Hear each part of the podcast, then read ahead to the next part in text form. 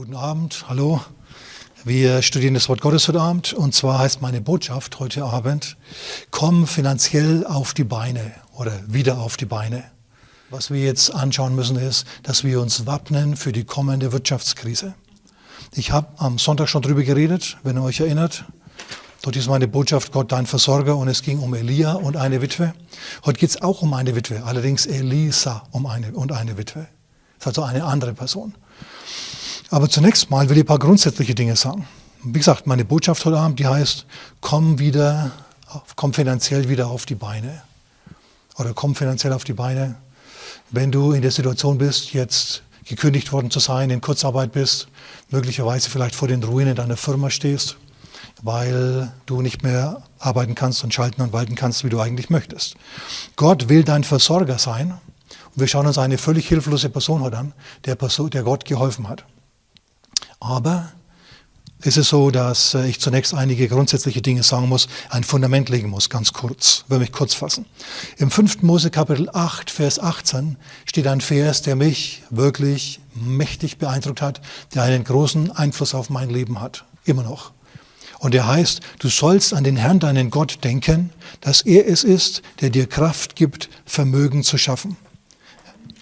Gott gibt dir Kraft, Vermögen zu schaffen. Das ist eine ganz, ganz interessante Sache bei Gott. Es ist so, dass er einem Menschen einen Mehrwert vermittelt. Gott vermittelt dir einen, einen Mehrwert als Mensch und auch als Wirtschaftswesen. Ja, denn es heißt ja, er gibt dir Kraft, Vermögen zu schaffen, damit er seinen Bund aufrecht hält. Das ist eine Verheißung, die ursprünglich an die Israeliten erging, aber heute gilt sie auch für die Christen. Laut 2. Korinther Kapitel 1 Vers 20 sind nämlich alle Verheißungen Ja und Amen in Christus. So, wenn du eine solche Verheißung liest, dann kannst du nicht sagen, oh, die gilt nur für die Juden. Falsch, falsch, falsch. Gilt für dich. Jesus hat sie für dich erkauft, diese Verheißung. Du hast also auch Kraft, Vermögen zu schaffen. Zu schaffen. Nicht, du hast nicht Kraft, Vermögen umzuverteilen, was der Staat so gern macht, sondern du hast die Kraft, Vermögen zu schaffen. Du bist, du kannst schöpferisch tätig sein. Gott, wenn du in Gottes Hand bist, dann gibt er dir einen Mehrwert und du kannst auf einen grünen Zweig kommen. Das sagt das Wort hier. Okay, damit er seinen Bund aufrecht hält. Gott hat einen Bund mit den Menschen. Im alten Bund wissen wir, das Alte Testament, im neuen Bund ist es so, dass Gott will, dass du Jesus in dein Leben einlädst. Und wenn du Jesus in dein Leben einlädst, dann findet ein Austausch statt.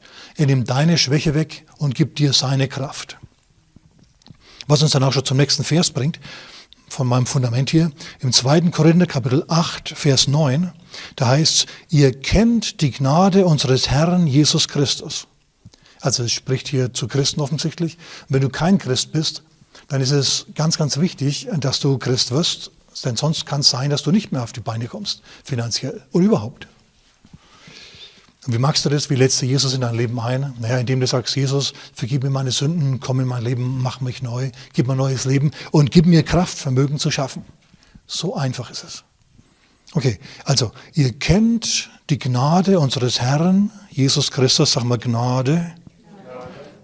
Ihr kennt die Gnade unseres Herrn Jesus Christus, dass er, da er reich war, um euretwillen arm wurde, damit ihr durch seine Armut reich werdet.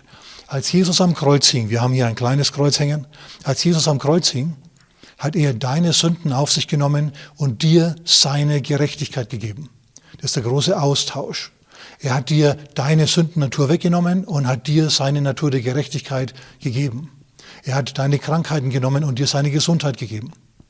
Er hat deine Armut genommen und hat dir seinen Reichtum gegeben. Ich lese jetzt nämlich mal weiter. Ihr kennt die Gnade unseres Herrn Jesus Christus, da er da er reich war, um euretwillen arm wurde, damit ihr durch seine Armut reich würdet. Du sollst reich werden. Das ist der Hammer, oder? Das ist ein Vers, den wir eigentlich so gar nicht kennen. Denn wir kennen das ja mehr aus der Tradition. O Herr, tritt mein Angesicht in den Staub, speise mich mit einem Tränenbrot, Leier, Leier. Das Wort Gottes tritt hier völlig anders auf. Er sagt, hey, ich gebe dir Kraft, Vermögen zu schaffen. Und Jesus sagt, ich bin arm geworden, damit du reich werden kannst. Und jetzt gibt es natürlich wieder Zeitgenossen, die sagen, ja, das geht hier um geistlichen Reichtum. Warum, frage ich dich, geht es dann in, dieser, in der Umgebung dieser Stelle, im Kontext dieser Stelle um ein Opfer? Es geht um Kohle. Und deswegen sagt Jesus, sagt Paulus, Jesus wurde arm, damit ihr reich werdet. Okay? Reichtum ist natürlich relativ. Und ich will wohl am Sonntag eine Botschaft über finanzielle Flexibilität reden. Flexibilität musste flexibel sein, weil es gibt gute Zeiten und es gibt schlechte Zeiten. Wir steuern auf eine schlechte Zeit zu. Aber das muss nicht das Ende sein. Ich bin noch nicht fertig mit meiner Botschaft, oder? Also, und jetzt noch 2. Korinther Kapitel 9. Das ist ein Kapitel weiter, wenige Verse weiter. In den Versen 6 bis 15 stehen da wichtige Dinge, uns interessieren nur ganz wenige. Dort heißt es zunächst ab Vers 6, wer sparsam sät, wird sparsam ernten. Wer segensreich sät, wird segensreich ernten. Und es bezieht sich nicht nur auf Geld. Im Kontext bezieht sich auf Geben, das ist richtig. Die haben nämlich eine, ein Opfer eingesammelt, die Korinther, um äh, einer anderen Gemeinde ein Opfer zu geben, also finanziell weiterzuhelfen. Aber du kannst auch das anders lesen. Du kannst sagen, wenn du segensreich lernst, dann wirst du segensreiche Prüfungen schreiben, zum Beispiel. Ja, wenn du fleißig bist, dann kommst du eher auf einen grünen Zweig als ein altes Faultier. Ja, ganz klar. Und es geht weiter, Vers 6, Vers 8 jetzt, da heißt es nämlich, Gott aber vermag auf euch jede Gnade überreichlich zu geben. Gott vermag euch jede, sag mal jede, Gnade überreichlich zu geben. Wozu? Damit ihr in allem, alle Zeit, alles Genüge habt. Alle, alle Zeit, alle. Allem, alle Zeit, alles.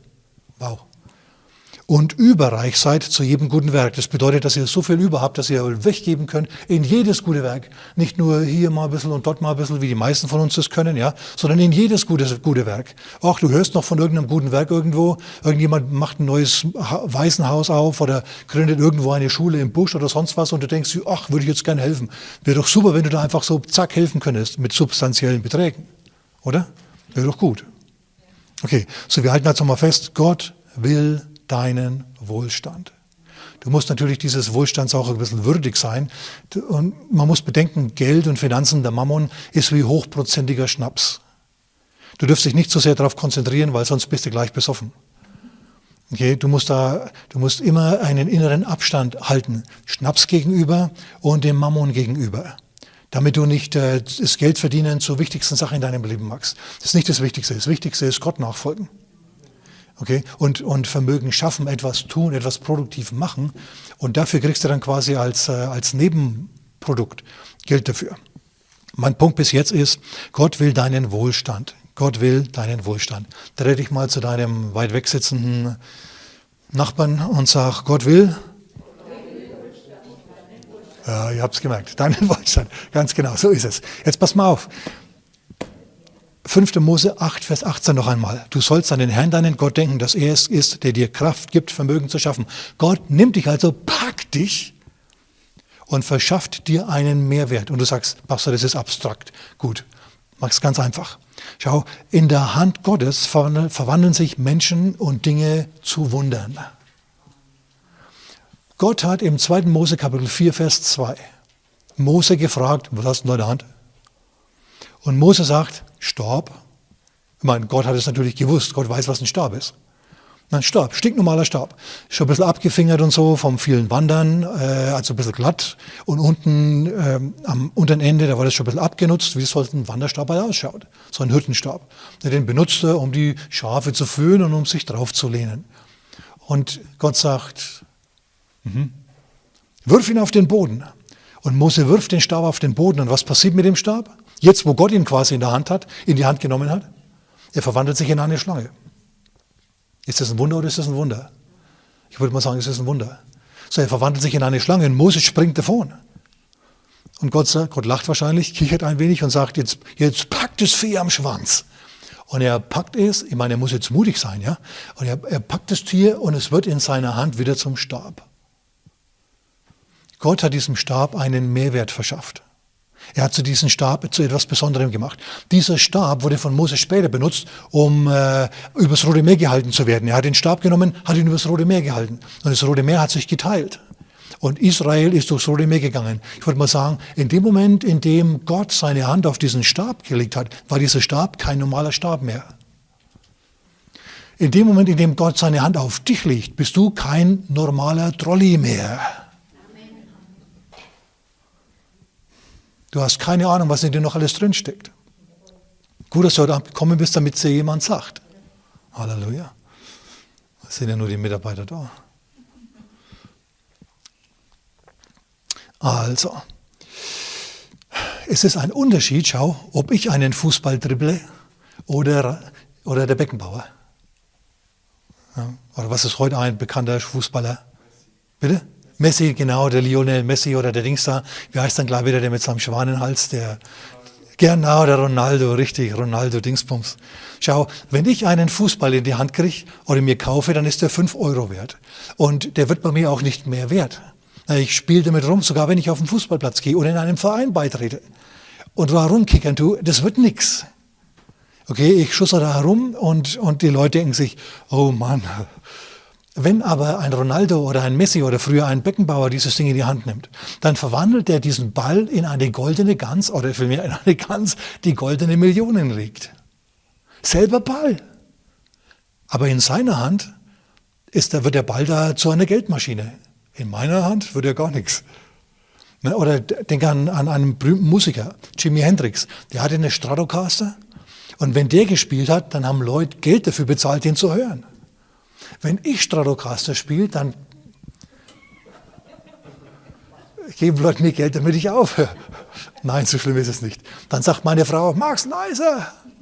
Ey, ich liebe Stratocaster-Gitarren. Ich habe drei solche Dinger. Ja, und, und Verstärker und so weiter. Mir gefällt es und ich klampfe da auch gern rum. Aber so spielen wie der, ey, sorry. Also wenn ich mir eine Gitarre kaufe, dann kann ich froh sein, wenn ich sie für denselben Preis wieder verkaufe. Aber wenn sich der Jimi Hendrix oder sonst ein bekannter Gitarrist eine solche Gitarre kauft, dann verwandelt er dieses Teil in eine Geldmaschine. Zu Tausenden kommen die Leute oder kamen die Menschen, sind ja, der ist jetzt mittlerweile schon längst entschlafen, sagen wir es mal so, ja, schon seit 1970. Ähm, da kamen Leute und haben wirklich, zu, die kamen zu Tausenden und haben ihn gehört. Wenn ein Meister eine Gitarre in die Hand nimmt und anfängt zu spielen, dann fühlt sich das irgendwie interessant an. Dann kommen Leute und merken, da ist was Besonderes und hören dem zu. Das ist voll der Hammer. Oder die Bibel. Hey Leute, Menschen haben Massen, Millionen Menschen haben Bibeln daheim stehen. Die verschimmeln, nicht verschimmeln, die verstauben im Regal. Okay, die verstauben im Regal, werden kaum jemals gelesen. Und da nimmt ein gesalbter Evangelist die Bibel in die Hand Reinhard Bonke zum Beispiel oder sonst jemand. Ja, nimmt das Ding in die Hand und fängt an zu predigen und die Menschen laufen zusammen und hören das und bekehren sich. Billy Graham seinerzeit, der wurde bis ins Weiße Haus eingeladen. Selbe Bibel, aber anderer Mann, anderer Leser, anderer Sprecher. Plötzlich, plötzlich verwandelt sich dieses Buch, ich will jetzt nicht sagen in eine Geldmaschine, aber in eine Seelengewinnermaschine. So, wenn Gott also seine Hand auf dich legt und zu dir sagt, ich habe dir Kraft gegeben, Vermögen zu schaffen, dann heißt es, du bist wie der Stab von Mose jetzt mit besonderen Fähigkeiten ausgestattet. Oh Mann, ist das gut. Wenn ich das mal so sagen darf. ja. Denk an einen Golfspieler. Wenn ich einen Golfschläger in, die Hand, in der Hand habe und Golf spielen will, ich habe das einmal gemacht oder zweimal in meinem Leben, na, du triffst und dann macht es klack und dann fliegt das Ding irgendwo hin, der Ball meine ich, ja, und dann ist er weg. Wenn aber ein Tiger Woods diesen Golfschläger in die Hand nimmt oder ein Bernhard Langer, die machen den zu einer Millionenmaschine, diesen Schläger. Selbe Ausrüstung. Ich habe hab mir das früher schon immer gedacht, jetzt wieder bei der Gitarre ganz kurz, als wir damals in unserem Jugendzentrum vor 40 Jahren so Gitarrensessions gemacht haben mit unseren Billigklampfen seiner Zeit, na, elektrisch. So, wir haben all die Röhrenradios umgebaut, die waren unsere Verstärker, weil wir uns echte Verstärker nicht leisten konnten. So, haben wir also gespielt und geklampft und gemacht. Und einer war dabei, der konnte das einfach der hat meine Schrammelgitarre genommen und hat mit der plötzlich Töne gemacht. Ich habe mir gedacht, wieso klingt das Ding nicht so, wenn ich das mache? Wenn ich das Ding in der Hand habe. Der hatte einfach gesalbte Finger, versteht ihr? Der hatte einfach eine Begabung dafür. Jetzt du hast auch eine bestimmte Begabung. Jetzt müssen wir bloß herausfinden, was die ist. Damit du Vermögen schaffst. Ach ja, und jetzt sind wir beim zweiten Könige, zweite Könige, Kapitel 4. Wir sind jetzt also, wir kommen jetzt langsam zur, zur Witwe. Also in berufener Hand, ja, wirst du ein gewaltiges Instrument zum Heil und zum Segen. Und deine Fähigkeiten können durchaus zu einer Geldmaschine werden. Gott hat da nichts dagegen, solange du ihn anbetest und nicht den Mammon.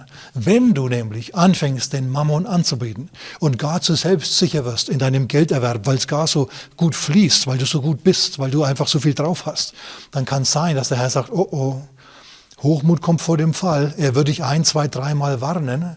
Wenn du dann immer noch mehr den Mammon anbetest als ihn, dann kann es sein, dass er die, die ich will immer die Kreissäge sagen, dass er die Motorsäge auspackt. Und dann rabbelt's und rattert's und dann plötzlich, sehe ich der Herr und dann fällt dein Mammon um. Schau, du brauchst den Herrn und nicht den Mammon. Wenn du den Herrn hast, dann hast du immer Versorgung. Wir haben das am Sonntag gesehen. Lasst mir ganz kurz das euch in Erinnerung rufen. Wir hatten hier einen Propheten, der war pleite, Elia. Wir hatten eine Witwe, die war genauso pleite wie der Prophet. Nur sie hatte noch ein wenig Mehl und etwas Öl und so haben sie sich angeschaut, die beiden. Hm, was machen wir jetzt mit dem wenigen? Und dann kam das Wort Gottes. Dann kam das Wort Gottes zu Elia und er hat gesagt, gib mir, dem Propheten, eine, einen kleinen Kuchen, so quasi als Opfer, ja. Und äh, dann wirst du erleben, dass das Mehl nicht ausgeht im Kasten und das Öl im Krug. Und es konnte draußen Hungersnot sein, war vollkommen egal. Sie hatten dieses Wort und dieses Wort hat ein schöpferisches Wunder bewirkt. Und ob die Börse jetzt raufgeht oder ob die Börse runtergeht, ob äh, Banken pleite gehen oder nicht pleite gehen, das Wort Gottes war quasi die goldene Gans, die immer weiter gegeben hat und gegeben hat. Und die haben überlebt. Alle anderen haben gehungert und sie haben nicht gehungert. Für sie war jeden Tag was da. Die Kraft von Gottes Wort. Die Kraft von Gottes Wort. So mach dich innerlich auch ein wenig unabhängig vom, von, der, von der Umwelt. Es ist viel besser, wenn du weißt, wie man betet, wie man sich einklingt in Gott, als dass du ein dickes Bankkonto hast. Ich hätte auch gerne ein dickes Bankkonto, gebe ich zu. Aber noch lieber habe ich, dass ich mich einklinken kann in Gott. Und ich mache das, ich kann das. Ich bin noch nicht da, wo ich gern sein möchte. Aber ich habe zu viele gute Dinge erlebt mit Gott in puncto Versorgung. Ich muss euch die unbedingt mitteilen. Okay, das ist mir ein starkes Bedürfnis. Und wenn ihr dann auf dasselbe, auf die Denkungsart und den Glauben auch eingeht, wird Gott für auch, auch für euch Wunder tun. Ich bin keine Extrawurst, ich bin absolut total nichts Besonderes. Wenn jemand weiß, dass er nichts Besonderes ist, dann ich ehrlich, weil ich kenne mich, ich lebe den ganzen Tag mit mir, verstehe? Ich sehe mich. So toll ist es nicht. Aber wenn der Herr die Hand drauf hat, dann gebührt ihm die Ehre und das, das ist wunderbar. Und er hat die Hand drauf und, und er macht sein Ding und das ist so wunderbar. Okay, also 2. Könige Kapitel 4. Und eine Frau von den Propheten, von den, von den, nochmal, und eine Frau von den Frauen der Prophetensöhne schrie zu Elisa. Okay, was sind die Frauen der Prophetensöhne? Wir müssen wissen, dass Israel damals abgefallen war. Die haben den Baal angebetet und die Astarte und nicht mehr den Herrn, den Gott Israels. Das ist natürlich blöd. Und Gott hat deswegen immer wieder Hungersnöte und so weiter herbeigeführt, damit das Volk sich zurückwendet. Unter dem Propheten Elisa ist schon eine Erweckung ausgebrochen. Viele, viele Menschen haben sich zurückgewendet zu Gott und haben ihn angebetet. Und die haben dann natürlich das Bedürfnis gehabt, das Wort Gottes kennenzulernen, tiefer einzusteigen in die biblische Lehre und in die prophetische Lehre. Und so hat Elia Bibelschulen gegründet. Und Elisa hat sie übernommen, diese Bibelschulen, und hat auch welche gehabt. Es gab welche in Gilgal, in Bethel und in Jericho. Das waren so die Hauptgegenden. Und dort sind also diejenigen hingegangen, um sich ausbilden zu lassen, die eine Leiterposition haben wollten in der Synagoge oder überhaupt halt Gott kennenlernen wollten. Das waren auf jeden Fall Menschen, die innerlich erweckt waren. Das waren Leute, die Opfer auf sich genommen haben, um sich so einer Gemeinde oder so einer, so einer äh, Bibelschule anzuschließen. Und es passiert was. Ich lese den Satz jetzt noch einmal. Und eine Frau von den Frauen der Prophetensöhne schrie zu Elisa dein Knecht, mein Mann ist gestorben. Und du hast doch selbst erkannt, dass dein Knecht den Herrn fürchtete. Da ist jetzt Stimme wieder vor so einer Situation, die wir nicht wirklich checken. Wir verstehen nicht, wie gibt es das? Hier ist also ein Mann, der seine Familie transplantiert, wahrscheinlich verkauft er seine Sachen und macht möglicherweise sogar Schulden, um rüberzuziehen in eine der Bibelschulstädte, um sich der Bibelschule anzuschließen. Er, geht, er macht Schuld nicht, das sehen wir gleich. Und alles läuft gut. Er lernt den Propheten kennen, der Prophet lernt ihn kennen. Und der Mann ist wirklich top, der Mann ist gut. An dem Mann fehlt sich nichts. Und plötzlich stirbt er. Da stehen wir da und sagen, hä, was soll denn das jetzt? Elisa hat ihn nicht wieder von den Toten auferweckt. Ich weiß nicht, was er da gebetet hat. Nichts. Er wusste es wahrscheinlich gar nicht, weil so viele waren. Ja, war wahrscheinlich etwas Tohuwabohu damals. Aber sie sagt, mein, dein, dein Knecht, in anderen Worten, er war sogar ein Mitarbeiter. Elisa hat ihn möglicherweise nicht gekannt, weil es so viele waren. Aber dein Knecht, mein Mann, du kennst uns jetzt nicht persönlich, aber wir arbeiten für dich, ist gestorben. Und du hast doch selbst erkannt, dass dein dass dein Knecht den Herrn fürchtete. Nun aber ist der Gläubiger gekommen, um meine beiden Söhne für sich als Sklaven zu nehmen. Ich meine, überleg mal, diese Frau, die hat jetzt keinen Versorger mehr. Ihr Mann ist tot. Alt kann sie nicht sein, denn sie hat zwei Kinder. Diese beiden Kinder, die sollen jetzt für den, für den äh, Gläubiger arbeiten. So Schulden abzahlen. Und wisst ihr, Tageslohn 0,01 Euro dauert ewig. In anderen Worten, die kommen aus diesem Sklavenverhältnis nie mehr raus. Die sind jetzt Schuldknechte quasi. Eine furchtbare Situation. Die werden jetzt also versklavt, billig versklavt, weil was will sich diese Frau da wehren? Kann sie nicht, sie ist eine Frau. Und sie hat keinen Mann mehr. Das waren, die, das waren die, diejenigen, die wirklich schlecht dran waren damals. Es gab keine Sozialhilfe wie bei uns heutzutage. Ja, wenn du alleinerziehend warst, dann war es wirklich schlecht. Und ähm, wie gesagt, eigentlich sind die Kinder jetzt die Versorgung dieser Frau, sollten sie sein. Aber jetzt will man sie ihr wegnehmen und jetzt sollen sie für jemanden anderen arbeiten und nicht für die Mutter. Und die Frau jammert. Sie sagt Elisa ihr Problem. Wir haben Schulden, mein Mann ist tot, meine Kinder sollen weg, wir haben Schulden, mein Mann ist tot, wir haben, die Kinder sollen weg, die Kinder sollen weg, mein Mann ist tot, wir haben Schulden, wir haben Schulden. Und Elia sagt endlich, langsam, langsam. Was soll ich für dich tun? Vers 2. Bisher hat sie nur gejammert. Wisst ihr, viele Christen, die jammern Gott auch, die Hucke voll. Die jammern und jammern und jammern, als ob Gott das Problem nicht schon kennen würde. Ja, du sollst es vor Gott artikulieren. Aber dann ist gut. Dann musst du was anderes machen. Elisa sagt zu ihr, was soll ich für dich tun? Möglicherweise sagt sie dann, na ja, gut wäre es, wenn ich finanziell wieder auf die Beine kommen würde. Wäre gut, wenn ich finanziell auf die Beine kommen würde. Und Elisa sagt jetzt, sag mir, was du im Haus hast. Oh Leute, das ist auch ein Geheimnis. Sag mir, was du zu Hause hast. Deine Lösung, die liegt bereits irgendwo in dir oder in deinem Haus vor. Möglicherweise hast du ein Talent, das sich zu Geld machen lässt. Möglicherweise hast du einen Gegenstand, der sich zu Geld machen lässt, auf den Gott jetzt seine Hand legen muss. Vielleicht hast du ein Talent, auf das Gott seine Hand legen muss. Vielleicht hast du einen Gegenstand, auf den Gott seine Hand legen muss und du kannst deinen Handel mit ihm treiben. Und sie sagt zu Elisa etwas Interessantes. Sie sagt, deine Magd hat gar nichts im Haus als nur einen Krug Öl. Und bei dir heißt es jetzt vielleicht Krug in deiner Bibel. Aber dieses Wort, Asok im Hebräischen, kommt nur einmal in der Bibel vor, an dieser Stelle. Eigentlich, und meine Elbefelder Übersetzung, die, die schreibt es, eigentlich heißt es, ich habe gar nichts im Haus, außer nur eine Salbung Öl.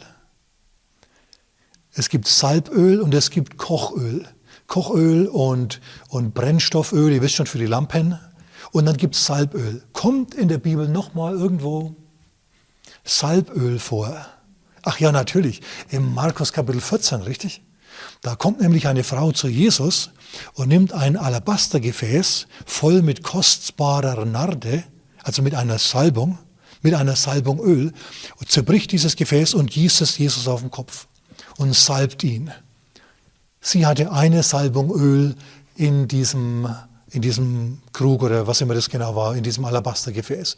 Und diese Frau bei Elisa, die sagt, ich habe nichts mehr zu Hause als nur noch eine Salbung Öl. In anderen Worten, das war jetzt kein billiges Öl zum, zum Essen machen, sondern es war eine etwas teurere Salbung. Und Elisa sieht, ah ja, gut, gut, gut, da kann man ansetzen, da könnte man was draus machen. Und dann sagt er, jetzt nimmst du einen Kredit auf.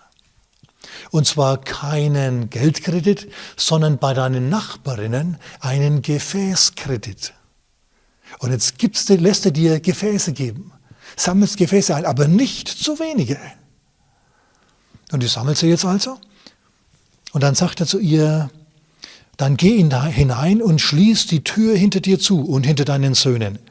Das sind nämlich die drei, oder wir wissen nicht, wie viele Kinder es sind, aber sagen wir einfach mal drei, okay? Das sind also die, die, die Mutter und die Kinder, das sind die, die es betrifft. Und die sind jetzt, die arbeiten jetzt zusammen in dieser Firma, die hier entsteht. Die Kinder sind bedroht, die Mutter ist bedroht von Mangel und von Sklaverei sind sie bedroht. Und Elisa sagt, leih dir Gefäße aus und dann mach die Tür hinter, dir und deinen Söhnen zu und gieß in all diese Gefäße und was voll ist, stell beiseite. Und jetzt hat diese Frau die Möglichkeit zu sagen, Prophet, du spinnst ja, wir haben hier ein, eine, eine Salbung und ich soll mir also das ganze Haus vollstellen mit Amphoren und so. Ihr müsst bedenken, wir haben es hier nicht mit kleinen Schüsseln zu tun, sondern mit Amphoren, richtigen großen Gefäßen und so, ja. Die soll, mit denen soll ich mir das Haus vorstellen und dann soll ich, soll ich das, meine eine Salbung hier da reintun in diese Amphore. Die läuft ja da am Rand runter, bis sie dann irgendwann am Boden ankommt, so tropfenweise. Aber das macht sie nicht. Sie steht jetzt da und sie schluckt und sie hat jetzt die Möglichkeit zu sagen, alles Quatsch. Oder sie kann einsteigen auf diese göttliche Weisung. Sag mal mit mir im Wort. Steckt die Kraft. Gott hat dieser Frau die Kraft gegeben, Vermögen zu schaffen. Auch dieser verlassenen Frau, die dringend einen Versorger gebraucht hat und nichts mehr hatte außer einer Salbung Öl. Und diese Frau, die, muss gar nicht lang nachdenken. Natürlich tut sie das, was Elisa sagt. Und sie geht in der Nachbarschaft herum und sammelt sich Gefäße, bis zum Schluss alles voll mit Gefäßen steht. Und dann schlägt ihr natürlich das Herz, ja. Und sie sagt, oh, oh Herr Gott Israels, du hast das Wort eines Propheten gehört. Jetzt ehre dein Wort, Herr. Und dann sagt sie zu ihrem Sohn, gib mir mal das erste Gefäß her. Und sie nimmt das erste Gefäß und sie nimmt ihr Mini-Gefäß, versteht ihr, ein kleines Gefäß, das sie da hat, und gießt ihre eine Salbung Öl da rein. Und es fließt und fließt und fließt und fließt und fließt und sie denkt sich, boah, und, und, und sie gießt und sie will es gar nicht so genau wissen, wie das jetzt funktioniert. Sie will sich gar nicht so sehr mit der Analyse beschäftigen, weil zum Schluss, versteht er, zum Schluss bringt sie da was durcheinander und dann läuft es nicht mehr. Sie gießt einfach und sie gießt und sagt, oh Halleluja. Hm. Und wartet, bis das Gefäß voll ist und dann stellt sie es weg und geht zum nächsten und so macht sie das, bis zum Schluss äh, sie richtig in, in Fluss kommt. Sie kriegt einen richtigen Flow. Ja? Sie merkt, ey, das ist ja richtig spitze, es funktioniert. Ein Wunder passiert in meiner Hand. Das Wort Gottes funktioniert. Mir wird gerade Kraft gegeben, Vermögen zu schaffen. Und äh, sie gießt und gießt und gießt, Vers 6. Und es geschah, als die Gefäße voll waren. Da sagte sie zu ihrem Sohn, reiche mir noch ein Gefäß. Er aber sagte zu ihr, es ist kein Gefäß mehr da. Da kam das Öl zum Stillstand. Lag das an dem Wort Gottes oder lag es am Mangel an Gefäßen? Es lag am Mangel an Gefäßen und nicht an, an der Kraft von Gottes Wort. Wenn sie sich mehr Gefäße geholt hätte, dann hätte sie mehr Öl bekommen. Halten wir fest. Es ist ganz wichtig, dass wir das irgendwie so im Hinterkopf jetzt mal behalten. Okay. Also, sie hat göttliche Information bekommen, was sie tun soll mit den Dingen, die sie hat. Ganz, ganz wichtig, diese göttliche Information, dieses göttliche Wort, das brauchst auch du, um wieder auf die Beine zu kommen finanziell. Dieses göttliche Wort kommt auf eine bestimmte Art und Weise zu dir. Kann dir nicht genau sagen, wie. Ich sage dir jetzt aber gleich, wie, wie, wie diese Information, die mir weitergeholfen hat, zu mir gekommen ist in verschiedenen Stellen. Ich mache diese Frau hier noch gar fertig, okay? Verbal. Also, also ich lese noch gar fertig. Dann komme ich zu Beispielen, die genauso wertvoll sind und wichtig sind. Ne, weil wir haben es ja hier mit, äh, mit dem Wahn zum Leben zu tun. Also wir halten mal fest. Dieses Wunder ist geflossen und geflossen und geflossen, bis sie keine Gefäße mehr hatte. Hätte sie mehr Gefäße gehabt, hätte sie mehr Öl bekommen. Es lag nicht an Gott. Er ist nicht geizig. Er ist gebefreudig. So, jetzt steht sie also mit ihren Söhnen vor einem Haus voller Ölgefäße. Und sie denkt sich, Öl, Öl, Öl, Öl, Öl, Öl in rauen Mengen was mache ich jetzt mit Öl? Äh, wir müssen bedenken, dass die Frauen damals nicht alle mit, mit, mit, mit Entscheidungen und mit Abwägen und so weiter beschäftigt waren. Die waren oft nur, buchstäblich nur mehr oder weniger Sklaven für daheim. Bei den Israeliten weniger, aber hier in dieser Zeit auch noch. So, es kann sein, dass diese Frau einfach immer im Kielwasser ihres Mannes geflossen ist, in die Gemeinde gegangen ist, äh, Elisa gehört hat, ihn später daheim gefragt hat, was hat denn der eigentlich gemeint, ja und so weiter. Und jetzt plötzlich ist er weg und jetzt muss sie selber mit den Problemen des Lebens zurechtkommen. Sie hat keinen Schutzschild mehr, der ihr die schlimmsten und die schwierigsten Entscheidungen abnimmt. Die muss sie jetzt alle selber treffen. Und jetzt kommt Gott und sagt, jetzt bin ich dein Versorger, jetzt bin ich dein Versorger. Aber sie steht jetzt vor, dieser, vor, diesem, vor diesem Meer an Öl und weiß nicht, was er damit machen soll. Du natürlich, du wüsstest, was du magst. Aber sie weiß es nicht. Sie denkt sich, was machen wir jetzt mit dem ganzen Öl? Und sie geht nochmal zum Propheten. das ist eine gute Adresse. Sie kam und berichtete es dem Mann Gottes. Und der sagte, hm, komm in die Gänge, Gehe hin und verkaufe das Öl und bezahle deine Schulden. Du aber und deine Söhne, ihr könnt von dem Restlichen leben. Und ich habe mir gedacht, was ist das für ein Satz? Du aber und deine Söhne, ihr könnt von dem Restlichen leben.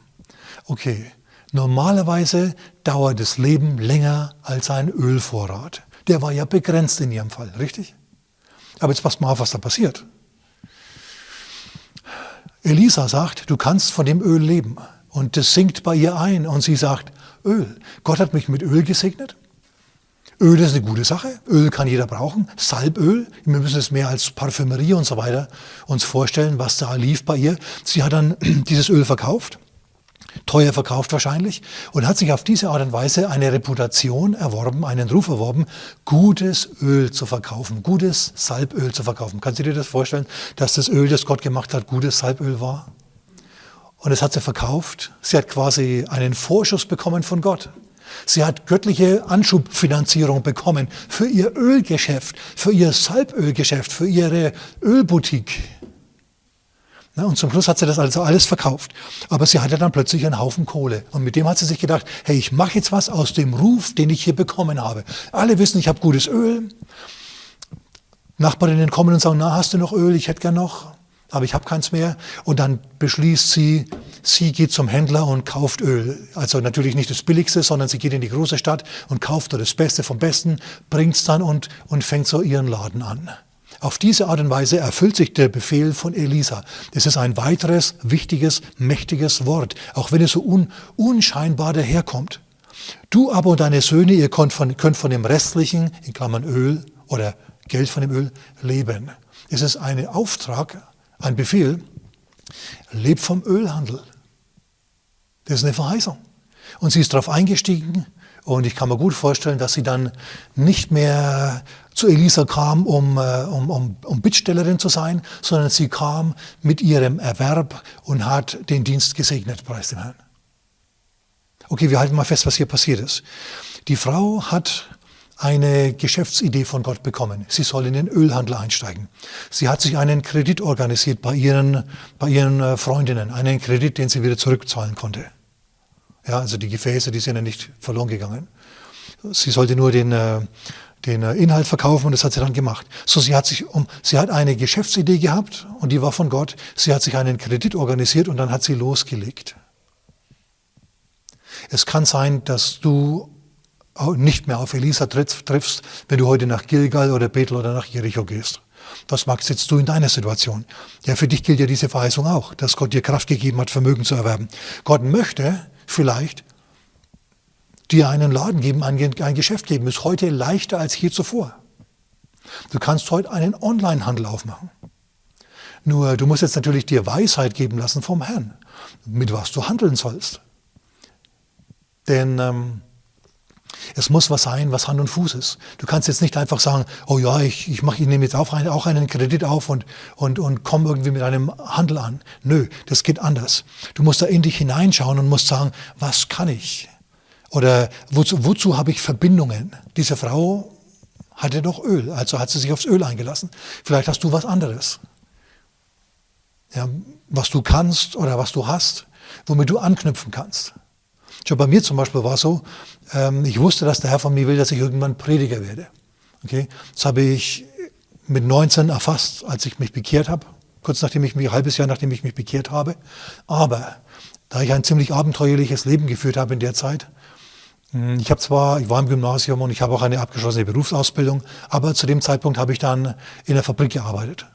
So, du hast jetzt also einen Ruf als Prediger und gleichzeitig arbeitest du in der Fabrik und es tut sich nichts. Du kannst in, de, in den, in den ähm, Jugendabenden ein wenig predigen und so weiter, ein bisschen was sagen, aber, aber es ist nicht, ist nicht das, was du in deinem Herzen spürst. Okay, so ich gehe also auf die Arbeit und gehe wieder heim und bin unglücklich und unzufrieden. Und ich denke mir, Herr, da muss doch noch mehr sein. Ja, du hast mir doch quasi in Anführungszeichen Kraft gegeben, um Vermögen zu schaffen. Du, du hast mir doch irgendwie eine, eine Fähigkeit gegeben, was aus meinem Leben zu machen, mehr als jetzt das, was ich jetzt tue. Wenn du zum Fabrikarbeiter berufen bist, dann bist du dort zufrieden und glücklich und froh und dann, und dann kannst du auch nur dort aufblühen. Aber das war nicht mein Ding. Und dann kam ein Prediger, John Angelina, den kennen viele von uns aus München, ja. Der kam seinerzeit in diese evangelisch-lutherische Kirche und hat dort Gottesdienste gehalten. Und zu dem bin ich hin und habe mit ihm geredet, habe gemeint, hey John, ich hocke hier rum, ja, gehe geh auf die Arbeit und fühle mich aber zum Prediger berufen. Was mache ich? Geld, um auf eine Bibelschule zu gehen oder auf ein Seminar zu gehen. Ihr wisst schon so universitätsmäßig, wie auch immer, haut nicht hin. Was mache ich? Dafür habe ich zu wenig Geld. Was mache ich? Und dann sagt der zu mir, und ich sehe uns noch im Gemeindesaal sitzen in Markt Berolzheim, ja, in äh, St. Michael Gemeindehaus, sitzen wir da auf zwei Stühlen und er sagt, ja, du solltest zu uns in die Bibelschule kommen. Wir fangen nämlich in diesem Jahr eine Bibelschule an. Und ich kann euch sagen, das war für mich wie das Wort des Elia, Elisa an diese Frau. Plötzlich ging in mir ein Wasserfall los. Boah, genau, Baba, fahren, fahren, versteht er? Innerlich. Und ich habe genau, genau gewusst, das ist mein Ding, das muss ich jetzt machen. Naja, und das habe ich dann gemacht. Und das war der nächste Schritt, preis dem Herrn. So, auf so einen Moment, auf so eine Information musste warten. Bei mir hat es ein Jahr gedauert. Ich weiß nicht, wie lange das bei dir dauert, aber du musst deine Unzufriedenheit und deine Mangelsituation vom Herrn bewegen. Du musst ihn nicht voll jammern, damit Gott zu dir zum Schluss sagt, wenn er dir mal erscheint, was willst du eigentlich? Weil du ihm immer nur das Problem schilderst. Du musst es anders aufziehen. Du musst dann sagen, okay Herr, ich habe von der Witwe heute Abend gelernt, was ist jetzt mein Ding, was kann ich? Ein andere, anderes Beispiel vielleicht noch. Wir haben dringend ein, ein Gemeindegebäude gebraucht, ein neues. Und ich saß da vor meiner, vor meiner Wand, weil der alte Vertrag, Vertrag ist gekündigt worden. Wir haben noch ein halbes Jahr gebraucht, äh, gehabt, um dann auszuziehen und wir hatten kein neues Gebäude. Und da schaust du ganz schön, wenn du eine Gemeinde umziehen musst. Und dann saß ich da vor meiner, vor meiner Wand im Büro ja, und habe mir gedacht, wie geht es jetzt weiter? Und dann hat allen Ernstes, ne, in den zehn Tagen, es hat zehn Tage ungefähr gedauert, nee, es hat keine zehn Tage gedauert, es hat weniger gedauert, ne, nicht mal eine Woche, zwei Tage vielleicht. Auf jeden Fall kam dieser Bescheid, ihr müsst das alte Gebäude aufgeben. Dann hat mich jemand angerufen. Ich weiß die Person, ich weiß den Namen nicht. Es war irgendjemand aus Schweinfurt, der davon gehört hat, dass wir ein Gebäude suchen. Ich kenne ihn nicht, habe mit ihm vorher und nachher nie mehr geredet. Der ruft an und sagt, Herr Heunle, ist Schweinfurt etwas für Sie? Äh, ist, äh, ist Geldersheim etwas für Sie? Und ich sage, Geldersheim äh, ist doch so ein Dorf hier. Hm, äh, eher, eher nicht. Ja. Okay, alles klar, habe ich mir schon gedacht, auf Wiederhören, zack. Geldesheim der, der Gedanke war gepflanzt in meinem Kopf. Und ich habe zu meiner Frau gesagt, schau mal in Geldersheim vorbei, vielleicht gibt es irgendwas. Sie ist einkaufen gefahren, ist dann auf dem Rückweg hier in den Ring reingefahren und hat, kam dann heim, also hat das Gebäude hier gesehen, kam dann heim zu mir und hat gemerkt, ja, da gibt es irgendwie was, schaut aus wie eine Gemeinde, aber Türen sind zu, die Stühle sind gestapelt da drin, ganz eigenartig. Dann bin ich dahin gefahren und habe da angeschaut, was da gibt. Dann habe mir gedacht, ja, Scheint irgendwie eine Gemeinde, die keine Gemeinde mehr ist, zu sein. Und saß dann schon wieder in meinem Auto drin, als der Besitzer oder die Besitzerin vielmehr von dem Gebäude ankam, äh, hergefahren ist. Und die stieg aus und ich habe mir gedacht, steigst du aus oder steigst du nicht aus? Das war so entscheidende Sekunden, versteht ihr? Und dann steige ich aus und gehe zu der Frau hin und sage, Entschuldigung, kennen Sie sich hier aus? Und dann hat die mir das Gebäude gezeigt und alles und hat gesagt, die Leute, die hier drinnen sind, also eine schwarzamerikanische Gemeinde, die brauchen ganz dringend Nachmieter. Und ich habe mir gedacht, ja, und ich brauche ganz dringend ein neues Gebäude. Und so haben wir uns dann geeinigt. Schau, das war, überleg mal, überleg dir das mal. Da ruft mich jemand an, den ich nicht kenne, der mich nicht kennt, wir haben uns nie gesehen. Und sagt, ist Geldesheim was? Und dann setzt sich das in meinem Kopf fest und das, die Sache kommt in Gang. Und plötzlich sitzen wir hier, schon seit vielen Jahren mittlerweile, in Geldersheim Okay, wenn ich also jetzt sage, du brauchst die göttliche Information, dann brauchst du nicht zwingend einen Propheten, der zu dir sagt, sammle die Gefäße, sondern was du brauchst, ist halt einen solchen Anruf, ja, oder so einen Gedanken oder einen Mitarbeiter, der dir eine Zeitung gibt, in der dann die Information drinnen steht, die du brauchst. Okay, seid ihr noch dabei? Es ist wichtig, Leute, das ist ein Schlüssel für, für deinen Wohlstand. Denn Gott hat dir Kraft gegeben, Vermögen zu schaffen. Wenn du in der Hand Gottes bist, dann ist alles möglich.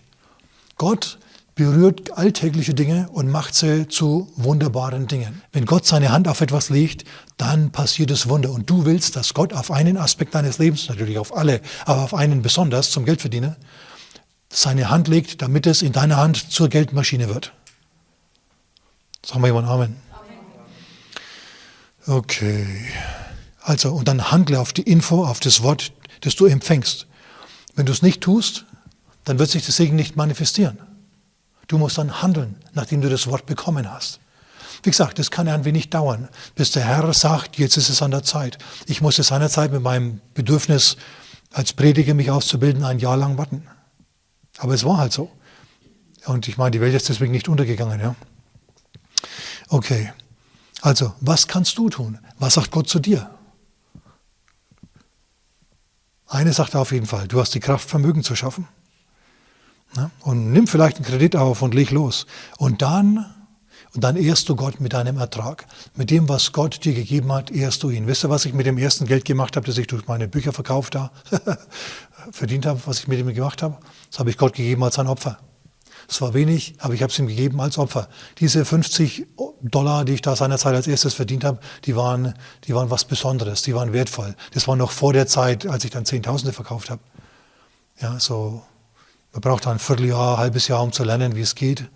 Und dieses Geld, diese Pfennige, die ich da verdient habe quasi, das war, das war für mich heiliges Geld, ja, das war eine Erstlingsfrucht, die nach Jahren, vielen Jahren, Jahrzehnten genau genommen, ja, sich dann endlich manifestiert hat und das habe ich dem Herrn gegeben als ein Opfer. Und er kriegt auch bis zum heutigen Tag von allem, was ich verdiene, was mein Ertrag ist, den zehnten Teil. Und zwar vom Brutto. Und nicht vom Netto. Ich will nämlich den Bruttosegen, den brutalen Bruttosegen. und nicht, und nicht den Nettosegen, ja, den Spaßsegen. Wir gehen nochmal und zum Abschluss jetzt zu 2. Korinther Kapitel 9. 2. Korinther 9 ist ein Vers, den wir gerade schon gelesen haben.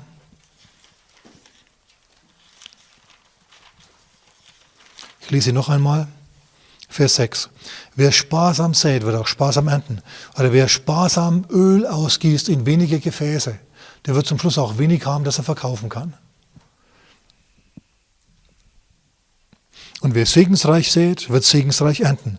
Wer also segensreich äh, sich, wer also sich viele Gefäße sammelt, wer fleißig ist in seiner Sache, der kommt eher auf einen grünen Zweig. Jeder gebe, weil es geht ja um ein Opfer bei Paulus hier in diesen beiden Kapiteln, 2. Korinther Kapitel 8 und 9. Jeder gebe, wie er sich in seinem Herzen vorgenommen hat, nicht mit Verdruss oder aus Zwang, denn einen fröhlichen Geber liebt Gott. Euch fällt es vielleicht auf, wir bitten nicht ständig um Geld. Ja, das müssen wir gar nicht. Der Herr segnet uns, denn er gibt es Menschen aufs Herz. Sie sagen, hey, ich werde durch diesen Dienst gesegnet und dann, und dann helfen die uns. Dann helfen die uns. Ich meine, Tausende hören uns und Dutzende helfen dann, die Last zu tragen. Das ist wunderbar. Und falls es jemanden interessiert, äh, mein eigenes Gehalt, das Geld, das reinkommt, geht nicht an mich, ja, privat, im Gegenteil, sondern es geht an die Gemeinde natürlich, an den Verein Delta Christliche Dienste, bei dem ich ein Angestellter bin. Und ich setze mein Gehalt nicht selber fest. Das machen andere. Die lassen mich beim besten Willen nicht verhungern, ja. Das ist schon gut. Das hat sich sehr, sehr gebessert in den letzten zehn Jahren. Vorher war das äh, eine Zeit der Hungerphase, aber na und, macht nichts. Hat uns gestärkt im Glauben. Und jetzt geht es wesentlich besser. Das ist gut. Wenn es notwendig werden würde, ja, würde ich mein Gehalt wieder schrumpfen lassen und äh, zurückstutzen und so weiter. Das ist alles kein Thema. Aber über Flexibilität reden wir am Sonntag. Denn das muss man nämlich auch können. Man kann nicht sagen, das ist jetzt mein Lebensstandard und da halte ich fest. Ja, und wenn Gott dich nach Afrika in den Busch schickt, um da was Gutes zu tun, dann bist du nicht bereit, weil der irgendwie zu, zu sehr an den Luxus gewöhnt bist. Der Herr soll an erster Stelle stehen und nichts anderes. Amen. Okay, ich bin noch nicht fertig. Ich lese jetzt zum Schluss, aber wir sind bereits am, am Wind Down. Wie sagt man da? Also am Schluss machen. wie es sich in seinem Herzen vorgenommen hat, nicht mit Verdruss oder aus Zwang, den einen fröhlichen Geber liebt Gott. Und jetzt kommt noch einmal dieser wunderbare Vers. Gott aber vermag auf euch jede Gnade überreichlich zu geben. Du sagst jetzt vielleicht, warum gibt er mir dann nicht jede Gnade überreichlich? Ja, da gehst du heim und denkst drüber nach. Damit ihr in allem, alle Zeit, alle Genüge habt und überreich seid zu jedem guten Werk. In anderen Worten, dass ihr noch ordentlich weggeben könnt. Das ist Gottes Plan und Ziel. Ja, denn er reicht dir Samen dar, dem Sämann, und Brot zur Speise. Der wird dir Samen darreichen und er wird dir die Früchte der Gerechtigkeit wachsen lassen, preis dem Herrn. Amen. Damit er dann reich bis zur Freigebigkeit. Das ist wieder so ein Satz von Paulus, der kein Ende findet. Wir finden jetzt ein Ende. Amen.